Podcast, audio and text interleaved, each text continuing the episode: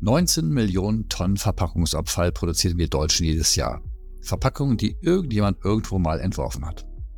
Was können DesignerInnen tun, um diesen gewaltigen Büllenberg abzutragen? Wie nachhaltig ist eigentlich Meeresplastik und warum ist unverpackt nicht wirklich eine Lösung? Wodurch zeichnet sich gutes Packaging aus und was zum Teufel ist mit dem Tomi Senfglas passiert? Uwe Melicher, Packaging-Experte und Designer aus Hamburg, hat viele tolle Verpackungen gestaltet und Marken wie Adidas, Bosch, Gardena und C&A betreut. Er ist Vizepräsident der European Brand and Packaging Design Association und so mal permanent dran an diesem buchstäblich packenden Thema. Wir freuen uns, dass Uwe Milcher heute im Podcast mit uns sein Packaging-Wissen teilt. Willkommen zu Sustainable Brand Stories, dem Podcast für nachhaltig erfolgreiche Marken und Kommunikation. Präsentiert von Strichpunkt Design und Teil des Brand 1 Podcast Netzwerks. Uwe, du bist hierzulande einer der Top-Experten für Verpackung, also dem Zeug, das dafür sorgt, dass wir Marken wiedererkennen, dass uns Produkte auffallen, dass wir sie unbeschadet nach Hause tragen. Verpackungen sind aber häufig auch das, was eines Tages dann im Meer dümpelt, im Pacific Garage Patch, das durch die Landschaft fliegt oder in Form von Mikroplastik eines Tages wieder auf unserem Teller und letztendlich unserem Magen landet. Warum faszinieren dich Verpackungen? Was, was, was ist so toll an ihnen, dass du 100% deiner Zeit widmest? Das sind mehr als 100 Prozent, äh, Harald. Nein, ähm, äh, Verpackungen haben mich schon immer fasziniert. Ähm, es ist einfach ein dreidimensionaler Körper, es ist eine Funktion dahinter, es ist eine Oberfläche für Gestaltung, ein Canvas, was ich sehr, sehr spannend finde. Und als ich mal studiert habe vor langer, langer Zeit, äh, da war ich auch noch nicht so ganz sicher, soll ich Grafikdesign studieren oder Produktdesign und Verpackung liegt so dazwischen. Ich bin übrigens damals äh, für beide Disziplinen abgelehnt worden, aber es ist ja trotzdem nochmal was aus mir geworden. Und ähm, was du gerade gesagt hast, äh, es ist natürlich ein großes Problem heute. Verpackungen werden ähm, ja skeptisch gesehen, eben aufgrund der von dir angesprochenen Probleme. Und da bin ich natürlich auch äh, sehr interessiert dran, ähm, den, an den Lösungen dieses gesellschaftlichen Problems mitzuwirken. Es ist ein äußerst komplexes Thema, aber da die Challenge habe ich sozusagen angenommen und das macht mir sehr viel, viel sehr viel Freude. Und dann äh, springen wir gleich ins Thema. Nenn uns doch mal ein Beispiel für ein Produkt oder eine Marke, die wir, die ich vielleicht sogar ich kennen könnte und die aus deiner Sicht das Thema Verpackung 100% sauber gelöst hat.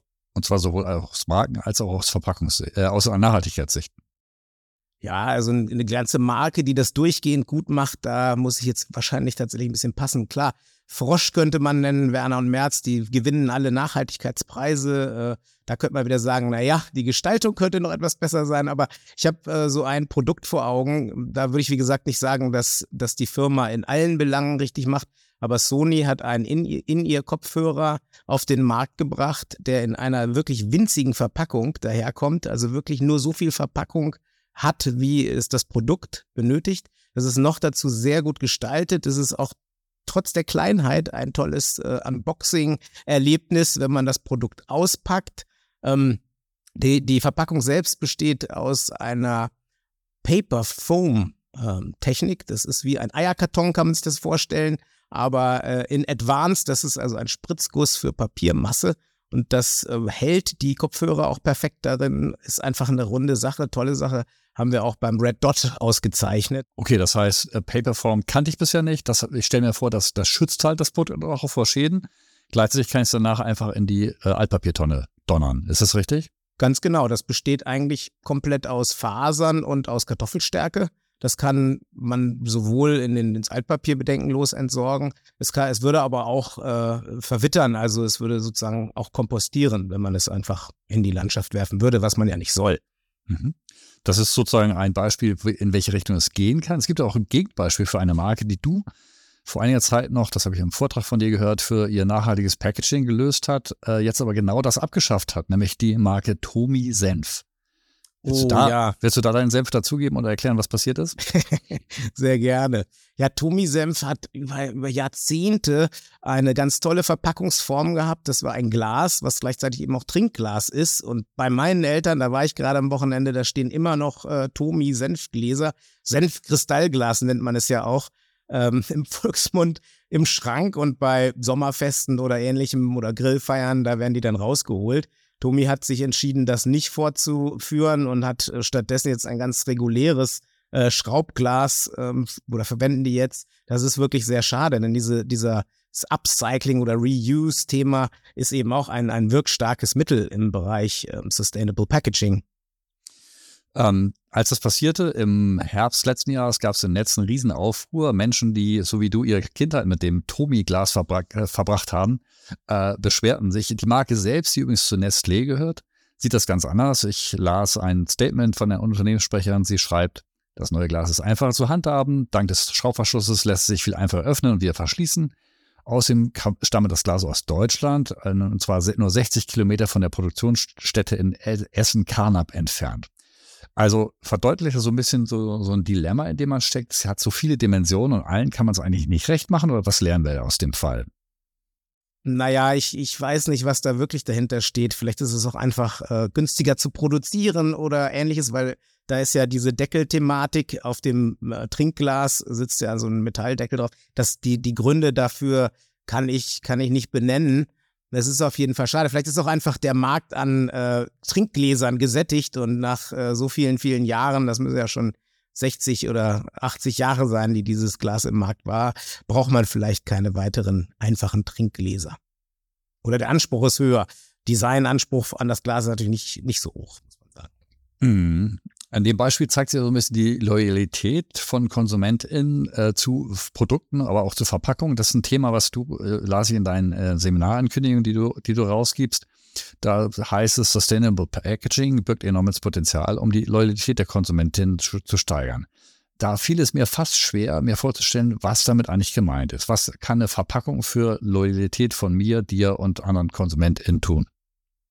Na, ich denke, die Verpackung äh, drückt ja auch die Haltung des Unternehmens aus. Wenn ich eine, eine nachhaltige Verpackung ähm, in den Markt trage, dann zeigt das auch darauf, wie ich äh, vielleicht mit dem Produkt umgehe, wie das Produkt hergestellt ist. Äh, das ist ja ähm, ein, ein, eine, ein ganzer Strauß an, an Maßnahmen, die ich als Unternehmen habe, um äh, mich nachhaltig zu positionieren. Und ich glaube, das wird ähm, von den Konsumentinnen da draußen auch einfach eingefordert. Und äh, wenn ich als Unternehmen eben ausdrücke, dass ich mir Sorgen um die Welt, um meinen Verbraucher, äh, Verbraucherin mache, dann, dann bindet das auch äh, ans Unternehmen, an die Produkte und an die Marke. Das versucht auch die Felddienstbrauerei beispielsweise. Die hat vor einiger Zeit eine eigene Felddienstflasche rausgebracht, wo im Glas, das nennt man wahrscheinlich nicht eingraviert, aber ich würde es mal so laienhaft bezeichnet, der Felddienst-Schriftzug ist sozusagen im Flaschenhals drin, was fürs Branding eigentlich top ist. Ich kann sie sofort erkennen. Wenn sie zu Hause bei mir steht, kann ich sogar quasi mit geschlossenen Augen erkennen, aha, das ist ein Felddienst und nicht was anderes. Also für die Wiedererkennbarkeit super und aus Markensicht eigentlich auch für die Umwelt aber ein Horror, denn das heißt ja, dass diese Flasche, wenn ich die irgendwo in Deutschland leere, muss sie zur Brauerei zurücktransportiert werden und kann auch nur von dieser wiederverwendet werden. Wie kommt man aus diesem Dilemma raus? Ist es nicht eigentlich unauflösbar? Branding versus Nachhaltigkeit. Ich denke nicht. Klar, äh, da wird ein, ein, ein, eine Branding-Fläche genutzt eben im Glas, äh, die, die stark ist. Das sieht toll aus. Die haben auch äh, für den Gastronomiebereich haben sie eine, eine Flasche, die gar kein anderes Verpackungselement hat, außer diese, äh, ja, diese Prägung kann man sagen oder dieses in der, in der Mold, in dem, in der Form äh, eingebundene Logo. Aber äh, klar, das führt natürlich zu, zu großen Problemen, denn wenn ich mir anschaue, ähm, dass wenn jetzt jemand Felddienst in Flensburg trinkt, dann muss die Flasche einmal hintransportiert werden und dann wieder zurück. Wir sprechen über Mehrweg, also Flaschen, die wiederverwendet werden. Mehrwegflaschen können ja locker 25 Umläufe haben. Und, Ach, tatsächlich, äh, 25 Mal. Absolut, gar kein Problem. Man okay. sieht es dann so ein bisschen an dem Rand, da gibt's gibt's so ein, kennt jeder äh, an der Flasche.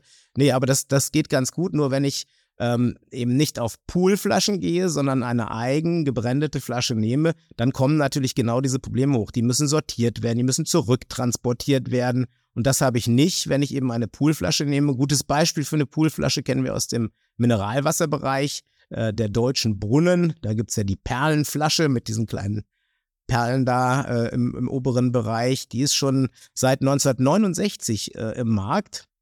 Und wird aber tatsächlich, wie du gerade beschrieben hast, wie es auch bei Feldins ist, auch im Mineralwasserbereich irgendwie immer weniger. Ich glaube, das ist, äh, also ich halte das für nicht gut. Ich würde mir wünschen, dass mehr Poolflaschen im Einsatz sind, aus den Gründen, die wir gerade schon mh, hm, genannt haben.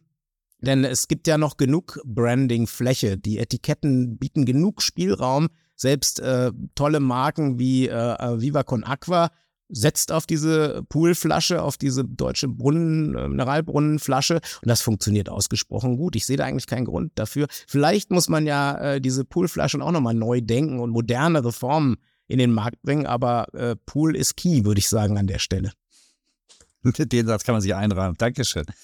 Aber wenn wir gerade über Mehrweg sprechen, ne? ich las neulich, äh, bin ja Laie, was das Thema betrifft, wie auch die ZuhörerInnen zumeist wahrscheinlich. Du bist der Experte.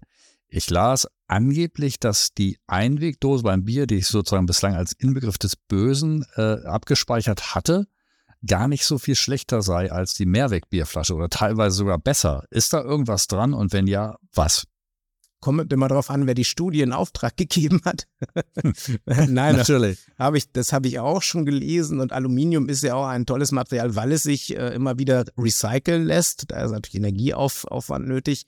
Aber im direkten Vergleich wird das sicher stimmen, wenn äh, die Distanzen groß sind. Also wenn ich die Bierflasche, die Mehrwegflasche äh, weit transportieren muss, dann ähm, ist, ist die Ökobilanz natürlich eine deutlich schlechtere. Und da ist eine Dose, eine Aluminiumdose, wie man sich vorstellen kann, viel, viel leichter, ist platzsparender und äh, hat dann an der Stelle möglicherweise auch die bessere Ökobilanz als die Flasche. Okay, also mal konkret, wir beide sitzen hier in Hamburg. Äh, hier wird in den letzten Jahren sehr viel, zum Beispiel Tegernseer, Augustiner, bayerisches Helles getrunken neuerdings. Alles in dieser, ich weiß gar nicht, wie heißt diese Flasche, die die Bayern da haben? Die, die Halbliterflaschen meinst du? Oh, ja. den, den Namen der Flasche weiß ich jetzt ehrlich gesagt nicht auswendig, aber ich weiß, wovon du sprichst. Denn Halbliterflaschen sind ja im Norden nicht unbedingt so gebräuchlich. Die sind ja mehr dem Süden zuzuschreiben. Ja, und in dieser Form, die, wo der Hals erst oben ansetzt, Wäre das dann also eigentlich wahrscheinlich umweltfreundlicher und klimafreundlicher, wenn man das Tegernseher in Dosen her schippern würde und diese Dosen dann eben recycelt, anstatt die leeren Flaschen zurück an den Tegernsee zu schippern, von Hamburg oder Berlin aus, oder? Vermutlich ist das in diesem Beispiel tatsächlich genauso. Also ganz genau festlegen mag ich mich da nicht. Das müsste man natürlich überprüfen. Das ist ja doch viele, viele äh, ähm, Faktoren spielen eine Faktoren, Rolle. Faktoren, die da eine Rolle spielen. Und Transport ist auf jeden Fall ein, ein, ein großer. Ähm, ich denke mal, das wird tatsächlich so sein, wobei ich irgendwie mir schlecht vorstellen kann, mein Tegernseher Bier dann aus so einer Dose zu trinken. Also ich bin da eher da ein Flaschenkind. Ich bin auch jemand, wo der Hals ein bisschen höher ansetzt. Kommen wir kurz zu unserer Rubrik zwischendrin. Quick and Dirty. Fünf schnelle Fragen. Was war der Punkt deines Lebens, an dem dir die Bedeutung von Nachhaltigkeit bewusst geworden ist? Ich war wandern in Umbrien und habe eine Verpackung gefunden, die ich selber gestaltet habe. Und zwar lag die in der Natur und das hat mich echt geschockt. Warum glaubst du, dass Nachhaltigkeit und nachhaltige Markenführung in den nächsten Jahren für den Wettbewerb entscheidend sein werden? Weil ein großer Druck da ist und äh, ich glaube, dass es einfach noch mehr Menschen gibt, die sich, die sich damit auseinandersetzen und das wird auch die Marken, äh, da wird ein Sog entstehen, was auch die Marken gar nicht mehr ähm, davon wegschauen äh, lässt, zumal äh, natürlich auch äh, seitens äh, der EU und, und anderer äh, Legislation ähm, dann Druck ähm, aufgebaut wird. Das Argument, mit dem du auch den ignorantesten Nerd überzeugst, nachhaltiger zu handeln. Ja, einfach mal nach Indonesien fahren und an den Strand gehen, würde ich mal sagen. Also wenn man sich die Bilder vom Great Garbage Patch, der zweimal so groß ist wie Frankreich, anschaut, dann reicht das, glaube ich. Jetzt mal ganz ehrlich, was ist dein persönlich unnachhaltigstes Produkt oder Angewohnheit? Wo cheatest du? Ich habe ungefähr 900 Flüge äh, auf der Uhr. Das ist ganz böse und ich kann es leider immer noch nicht vermeiden, zu bestimmten Orten zu fliegen. Ähm, von Hamburg nach Stuttgart würde ich immer die Bahn nehmen, aber ich fliege jetzt zum Beispiel nach Stockholm und da ist die Anreise, äh, wenn man nicht das Flugzeug nimmt, einfach sehr, sehr beschwerlich und sehr lange. Das Gesetz mit Blick auf Nachhaltigkeit, das du schon morgen auf den Weg bringst, solltest du heute Bundeskanzler werden. Ich würde harte Strafen für Littering einführen. Ähm, es ist wirklich immer noch so, dass Leute einfach Müll aus dem, aus dem Autofenster schmeißen, dass Zigarettenkippen irgendwo hingeschnipst werden, dass Kaugummis äh, die Straßen verkleben. Da würde ich, da würde ich hart dagegen vorgehen. Einmal in den Verpackungspranger gestellt werden. Absolut. So. Wenn du jetzt, du bist ja, äh, arbeitest für viele große Firmen von Adidas, Bosch, Gardena, Nestle, gibst Seminare, aber jetzt viele Unternehmen bei ihrer Packaging-Strategie. Was sind denn so die größten Irrtümer oder Vorurteile, auf die du in puncto Nachhaltigkeit und Verpackung stößt? Nur so ein paar Beispiele. Was, was, was, was sind so Annahmen, die wir alle vielleicht im Kopf haben, die sich aber, wenn man sich ein bisschen besser auskennt, in Luft auflösen? Hm. Also eine Annahme, denke ich, ist äh, die, die, die, die, das, das Allheilmittel Papier, die Paperization, Paperization. Hm. Ähm, ich glaube, äh, das ist, äh, also bei, bei Konsumentinnen gibt's da ja äh, Studien, die sagen, 25, 75 Prozent der Menschen glauben, äh, Papier ist per se nachhaltig. Und das ist ja, nicht unbedingt ist so. Papier ist geduldig. das stimmt. Aber das ist nicht unbedingt immer der, der, der, das richtige Material äh, für, für eine Verpackung. Es kommt wirklich drauf an. Also wenn man zum Beispiel die Papier Tragetasche mit der Kunststofftragetasche ähm, vergleichen wollte, dann hat, also ohne das jetzt groß werten zu wollen, weil natürlich Kunststoff, Plastik ähm, dann in der Entsorgung sehr, sehr schwierig ist und uns noch 450 Jahre treu bleibt, in äh, wo auch immer, ähm, es ist einfach bei Papier das vierfache Volumen, was transportiert werden muss. Es ist äh, der 25-fache Einsatz von Wasser, den ich brauche. Der Energieaufwand Krass. ist hoch. Also da sind schon viele Dinge, die dann ähm, durchaus auch mal gegen das äh, Papier sprechen. Und dann da kommt natürlich dazu die Barriereeigenschaften, die nicht so ohne weiteres da sind. Dritter Sport hat äh, Schokolade in Papier äh, versucht, hat, macht damit Tests, hat auch Produkte in den Markt gebracht. Da ist aber die, äh, die, die das Shelf Life, also das, die, die Haltbarkeit deutlich geringer. Für bestimmte Produkte mit Nüssen ist es im Moment noch schwierig. Also Papier ist nicht überall äh, ein Allheilmittel. Ganz kurz gefragt, weil da das Fett durchsuppt beispielsweise. Genau. Oder was heißt Barrierefreiheit äh, oder Barriere, die nicht okay ist? Was ist das ja, Problem? versuchen mal äh, einen Liter Wasser in eine Papiertüte zu gießen, da ist halt irgendwie schnell Schluss. Ähm, und äh, so braucht das Papier irgendwie eine Beschichtung. Da gibt es inzwischen auch natürliche Beschichtungen, damit äh, Flüssigkeit, der Austausch äh, einfach stattfindet oder nicht stattfindet, je nachdem, was ich will. Mhm, okay. Paperization, das ist schon mal das erste Wort, das ich heute gelernt habe. Super. Andere Mythen rund um Verpackung, die du äh, hast jetzt die Chance, sie uns aus den Köpfen zu vertreiben. Gibt es da noch etwas, wo du sagst, Leute, guck mal da genauer hin? Na, da gibt's, da gibt's äh, eine ganze, ganze, ähm, ganze Reihe von Dingen. Ähm, ich muss nur kurz nachdenken.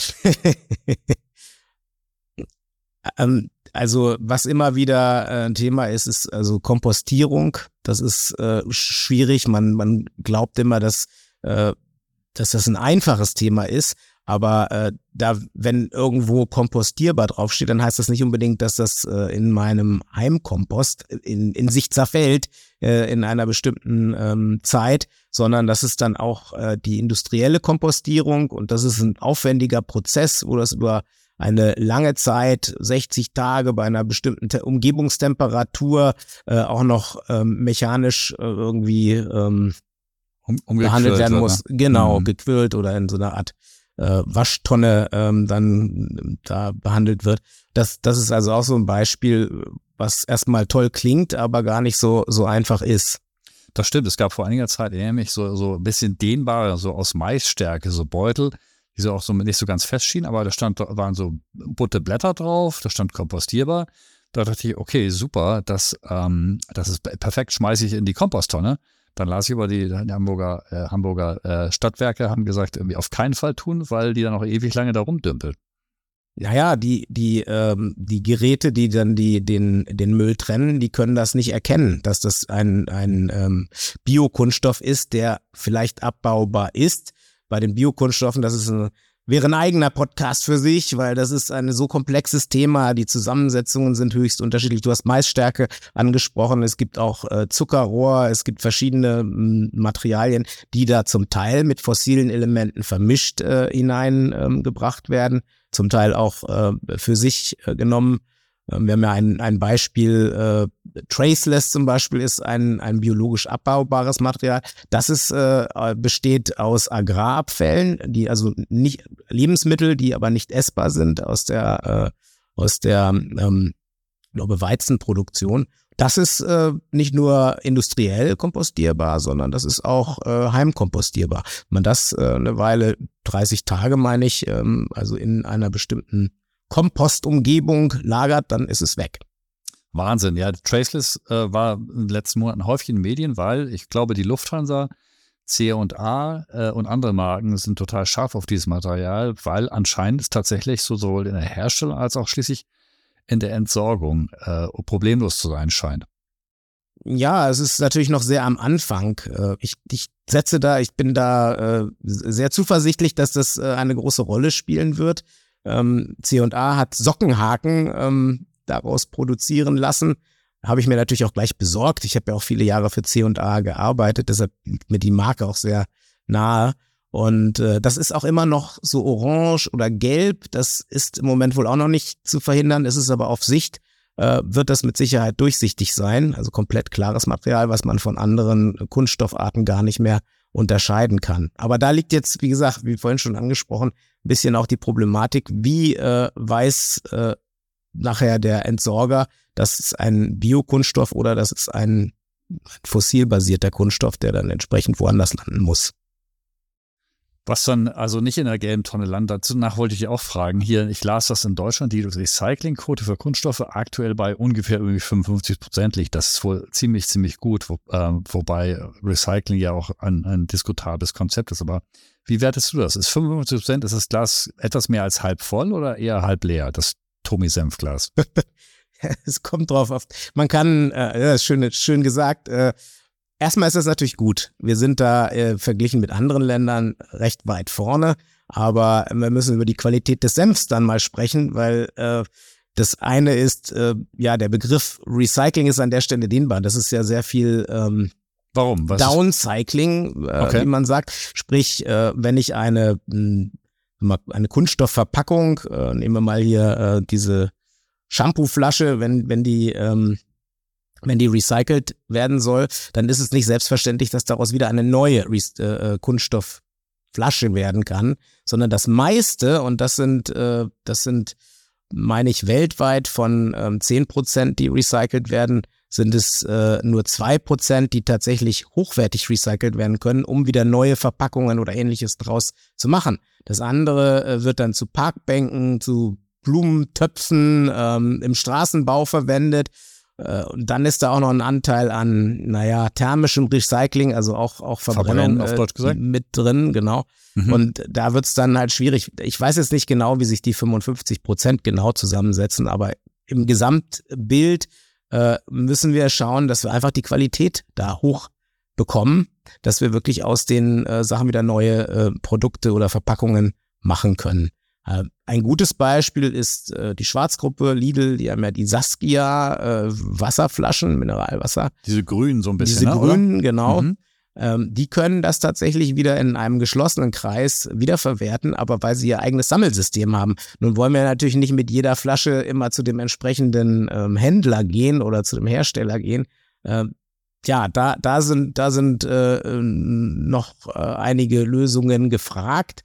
Äh, das Sammeln ist ein Thema, äh, das Sortieren ist ein großes Thema und, und dann kann man hoffentlich Rezyklate äh, herstellen, die auch wieder zu hochwertigen Produkten verarbeitet werden können. Ohne zu sehr in den Tiefen des, der Müllsortierung zu versinken. Ich meine, das riecht ja auch ein bisschen unangenehm. Aber warum ist es eigentlich so schwierig, aus einer alten, du hast sie gezeigt, eine alten Shampooflasche eine neue zu machen? Wo ist das Problem? Naja, es muss farblich getrennt werden, es, es muss sauber sein, das Material. Im, im Food-Bereich ist es ja so gut wie gar nicht äh, vorhanden bisher, weil es einfach nicht sichergestellt werden kann, dass das Material sicher ist äh, für neue Food-Verpackungen, die nicht den Inhalt kon kontaminieren, dass wirklich auch Druckfarbenreste, die sind ja nun häufig bedruckt oder mit Labels beklebt, äh, die Verpackungen, dass da keine Rückstände in den Kreislauf zurückkommen. Ähm, du hast ja schon erwähnt, die Marke Frosch, äh, ähm, Haushaltsreiniger, kennt, hat wahrscheinlich jede und jeder von uns. Auf deren Packung lese ich, dass sie ihre Flaschenkörper zu 100 Prozent äh, aus Rezyklat fertigen, also aus alten Flaschen. Und auf deren Website sah ich, sie angeblich haben sie bereits mehr als 680 Millionen Flaschen aus Recycling-Kunststoff verkauft und halten aber den Recycling-Weltrekord. Und das sind keine komischen Farben, sondern das sind ja durchsichtige Flaschen. Also da frage ich mich, wenn ein deutscher Mittelständler, das sind die ja, das schafft, 100% Recycling, Kunststoffrecycling, warum schaffen das nicht die anderen großen Marken? Harald, ich weiß es nicht. Ich weiß es okay. wirklich nicht. Ich kann es dir nicht sagen. Also die sind schon sehr, sehr früh ähm, in dieses Thema eingestiegen. Die sind äh, Mitglied der äh, äh Rezyklat Re äh, Recycling-Initiative geworden, haben das Ganze mitgeprägt, äh, sind auch Cradle to Cradle zertifiziert. Cradle to Cradle Idee ist ja, dass man eben von der Wiege bis zur Bahre diesen äh, Kreislauf schließt, dass man die Dinge, die Elemente wieder auseinandernehmen kann, die Materialien trennen kann. Und da haben die äh, sehr früh halt daran mitgewirkt. Warum das noch nicht so, äh, so, so breit äh, zur Anwendung kommt, kann ich, kann ich so tatsächlich nicht wirklich beantworten. Wäre mal interessanter Fall. Ein anderes, anderen Weg, den so PET-Flaschen einschlagen, ist ja, dass sie zu äh, Pellets verarbeitet werden, dass man zum Beispiel Fließpullover rausmacht. Jetzt war, stand, war es vor einiger Zeit lesen, dass Fließpullover aus recyceltem Polyethylen beim Waschen bis zu 1000 Fasern abgeben, eben weil die weil, weil, weil das Kunststoff anscheinend schon, das ist jetzt ein ganz falscher Begriff, du weißt es viel besser, aber der Kunststoff schon gebrochen ist und das heißt, ich versuche ein Müllproblem zu beseitigen, schaffe damit ein Abwasserproblem, dass nicht in meinem Waschmaschinenabwasser 1000 Fasern drin sind. Das ist doch irre. Absolut, da, da bin ich komplett bei dir. Äh, man sieht aber, dass das ist einfach, das braucht Zeit. Was muss man wirklich äh, sehr genau analysieren, was da passiert vom, vom Anfang, vom Materialeintrag bis zum Ende, bis zum, bis zum letzten, äh, bis zur letzten Faser, die irgendwo vielleicht als Rückstand ähm, ihren, ihren Weg nimmt. Ähm, das ist, das ist nicht gut. Und dann ist das vielleicht auch nicht der richtige Weg an der Stelle. Dann ist vielleicht ein Pullover äh, kein gutes ähm, Produkt für äh, rezykliertes ähm, rezyklierten Kunststoff. Gibt ja, weil wir über Mogelpackungen sprachen, viele Marken, die äh, auf ihrer Verpackung recyclingfähig stehen haben. So hatte zum Beispiel neulich eine Wurst, Veggie-Wurst von der Rügenwalder Mühle Hand, da stand drauf recyclingfähig. Was ist davon zu halten? Ja, das, das Wort sagt ja im Prinzip schon recyclingfähig. Also es ist so ausgelegt, dass es recycelt werden kann.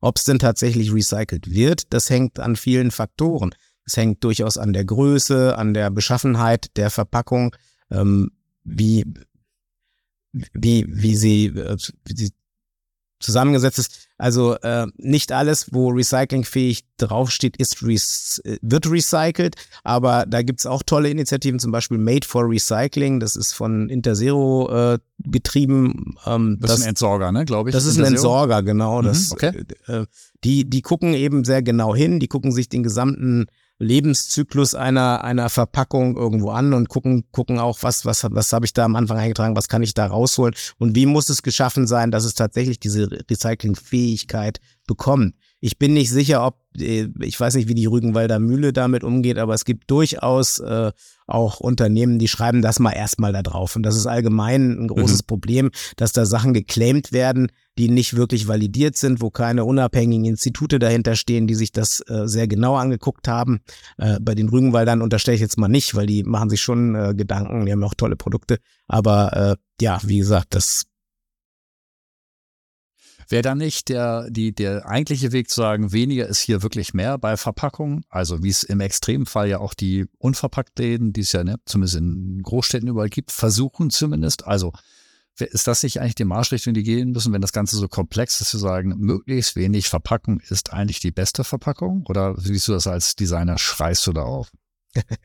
Nein, wir, wir brauchen ähm, weniger Verpackung und dafür eine bessere äh, Verpackung. Das wäre so meine Message. Und wenn man da, wo man drauf verzichten kann, sollte man drauf verzichten. Ich gehe gerne in den unverpackten Läden, habe immer so eine Rolle Plastiktüten dabei, wo ich das dann alles äh, einfülle. Nein, aber Spaß beiseite. Ich finde, das, das Konzept ist schwierig. Äh, ich finde das wirklich das schwierig. Unverpackt -Konzept. Das Unverpackt-Konzept ist Warum? tatsächlich schwierig.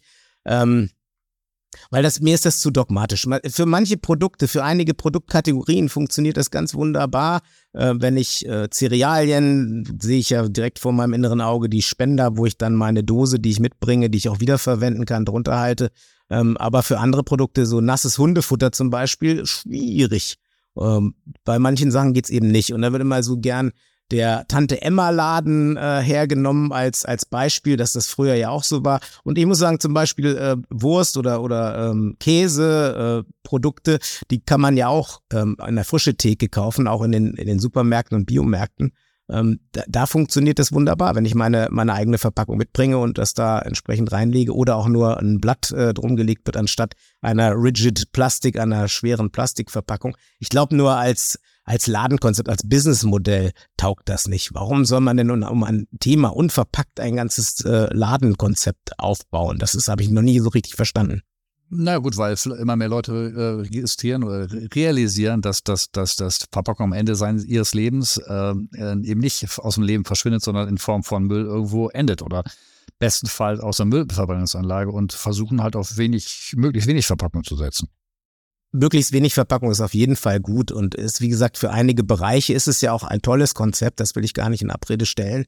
Äh, das sieht man ja auch daran, dass Supermärkte teilweise diese Konzepte auch adaptieren und auch Bereiche haben, wo lose verpackte Ware angeboten wird. Aber Branding, äh, Kommunikation ist auch ein großes Thema. Wenn man sich mal, wenn man sich mal angucken, was Verpackung insgesamt leisten muss. Produktschutz, Convenience, also aufmachen, wieder verschließen, ähm, Kommunikation, also ich muss wissen, was da drin ist, was kann das, äh, was kann die Erdnuss, was die andere nicht kann. Es hat auch was mit Markenvertrauen zu tun, äh, wo die, wo die Produkte herkommen. Ähm, wenn ich Kaffee kaufe, möchte ich auch gerne wissen, wo wird er angebaut, unter welchen Bedingungen.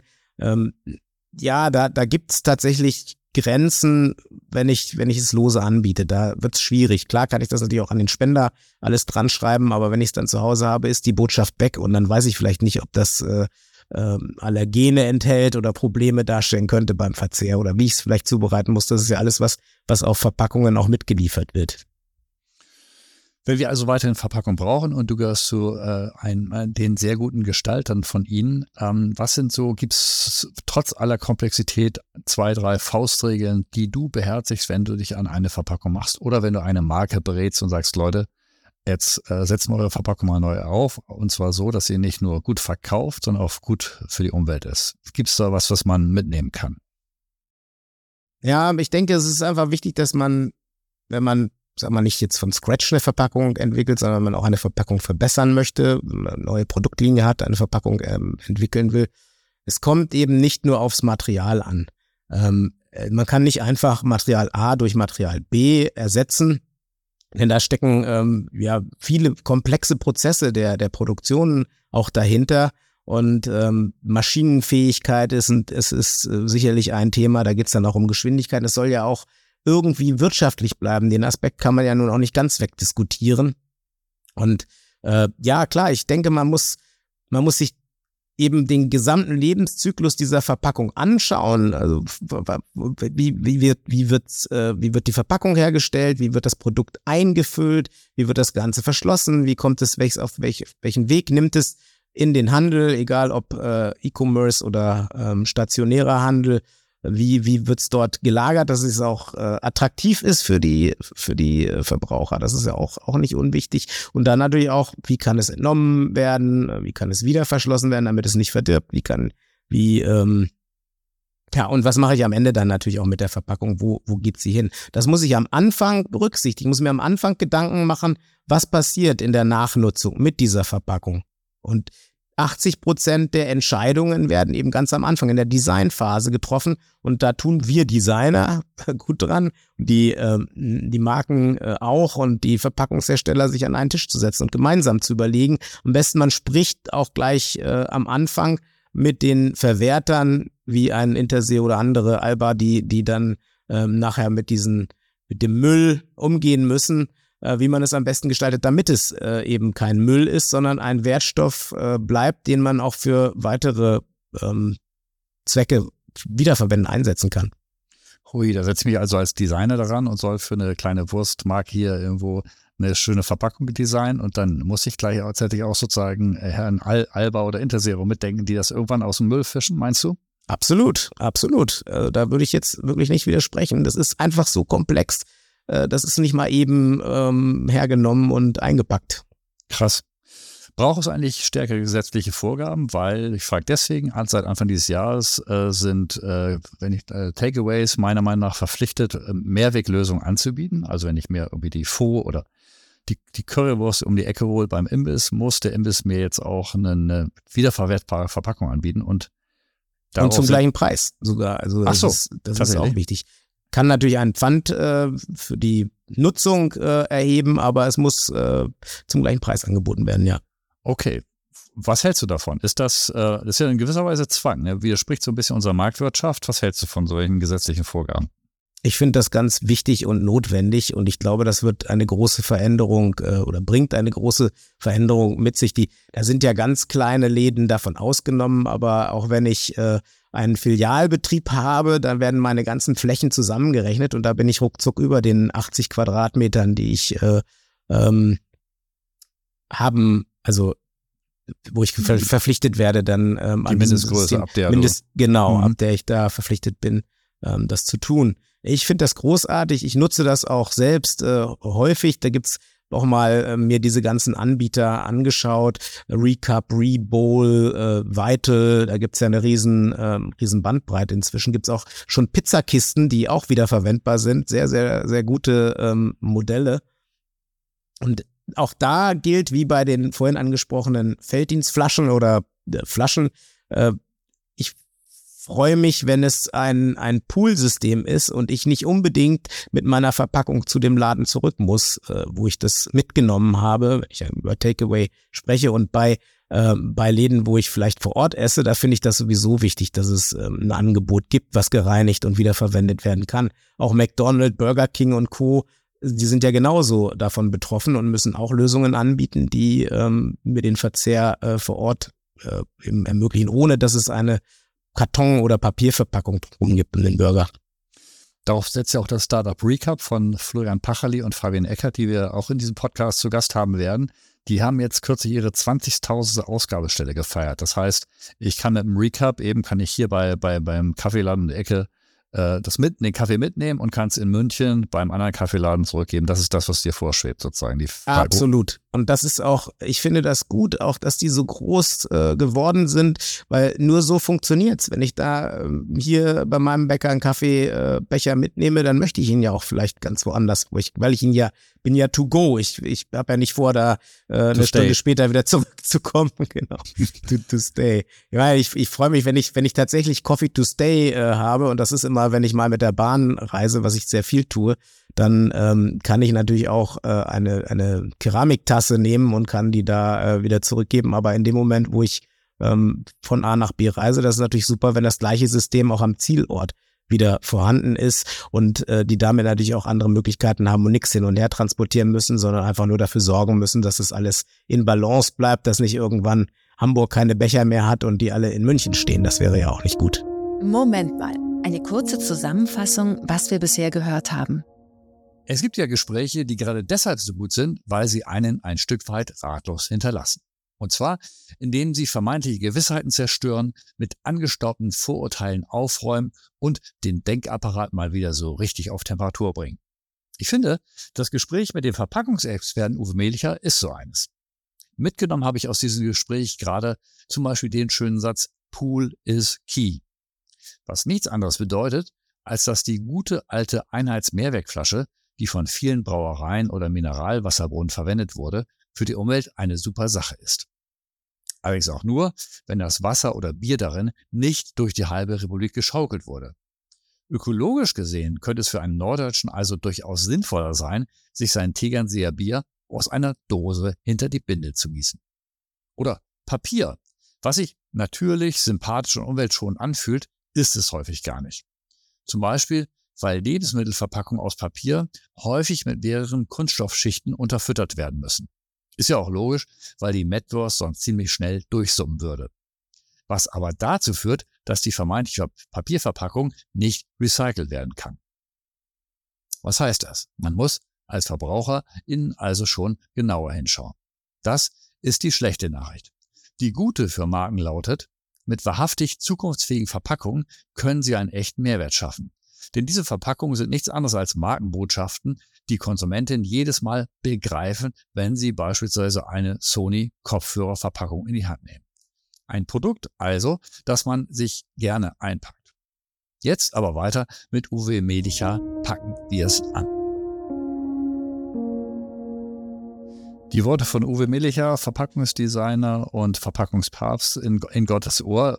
Uwe, wir haben jetzt äh, gelernt, vor allem in dieser in der letzten halben Stunde, wie komplex das ganze Thema ist und dass vermeintliche Lösungen wie beispielsweise die braune Papiertüte, von der ich dachte, dass sie echt richtig nachhaltig wäre, das vielleicht gar nicht sind.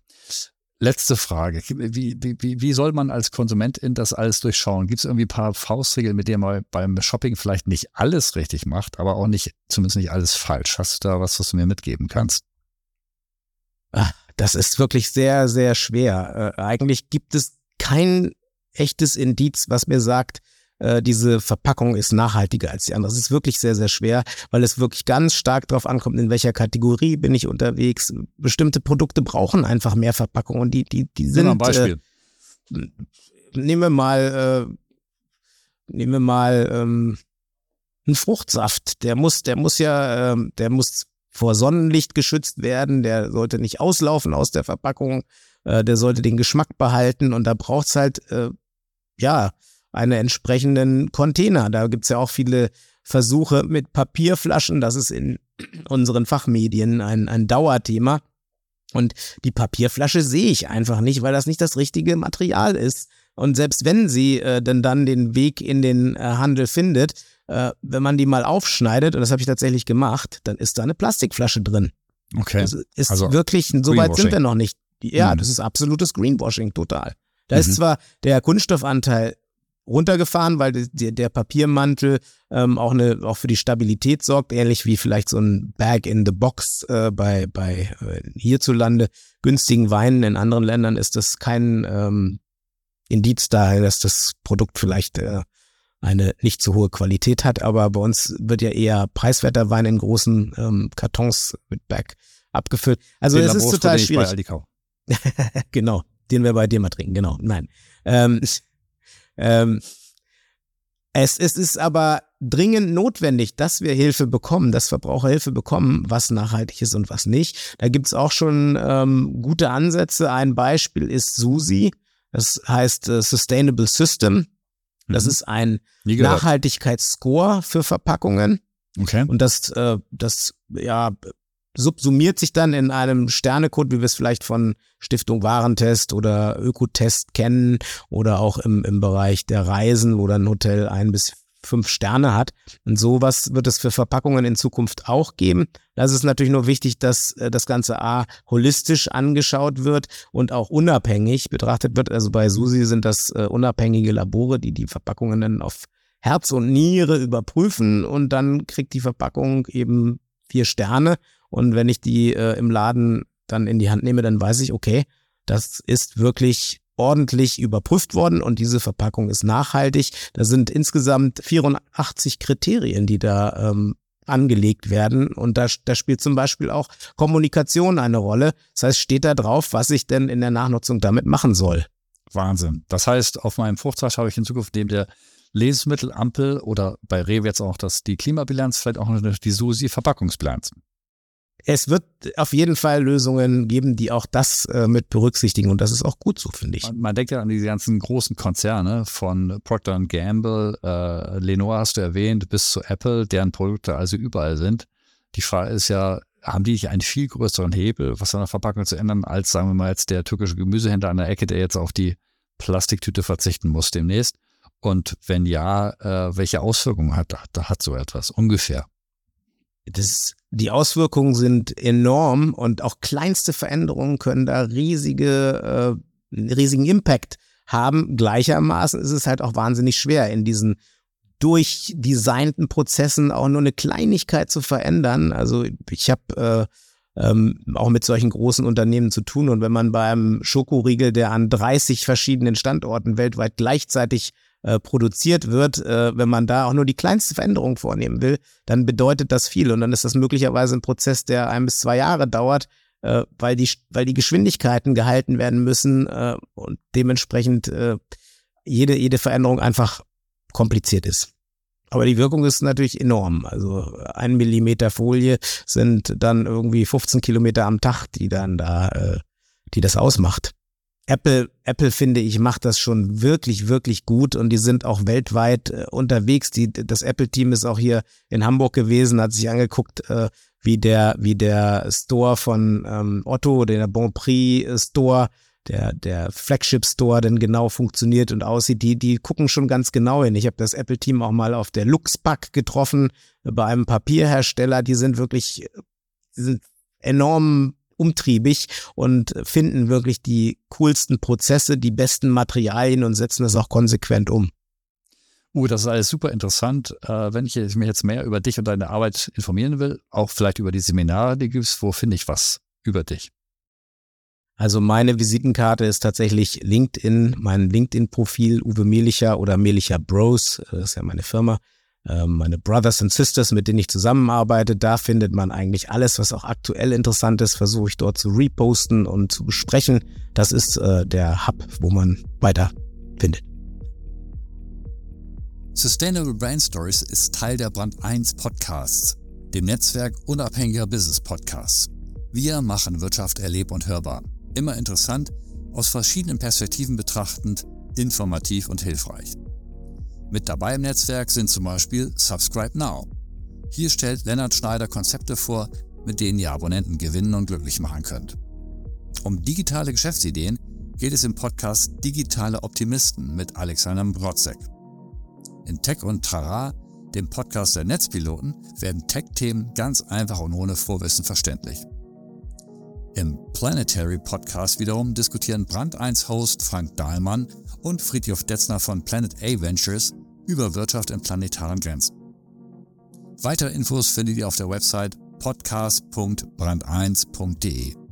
Schaut oder besser hört doch mal rein. Langweilig, das können wir versprechen, wird es hier nie.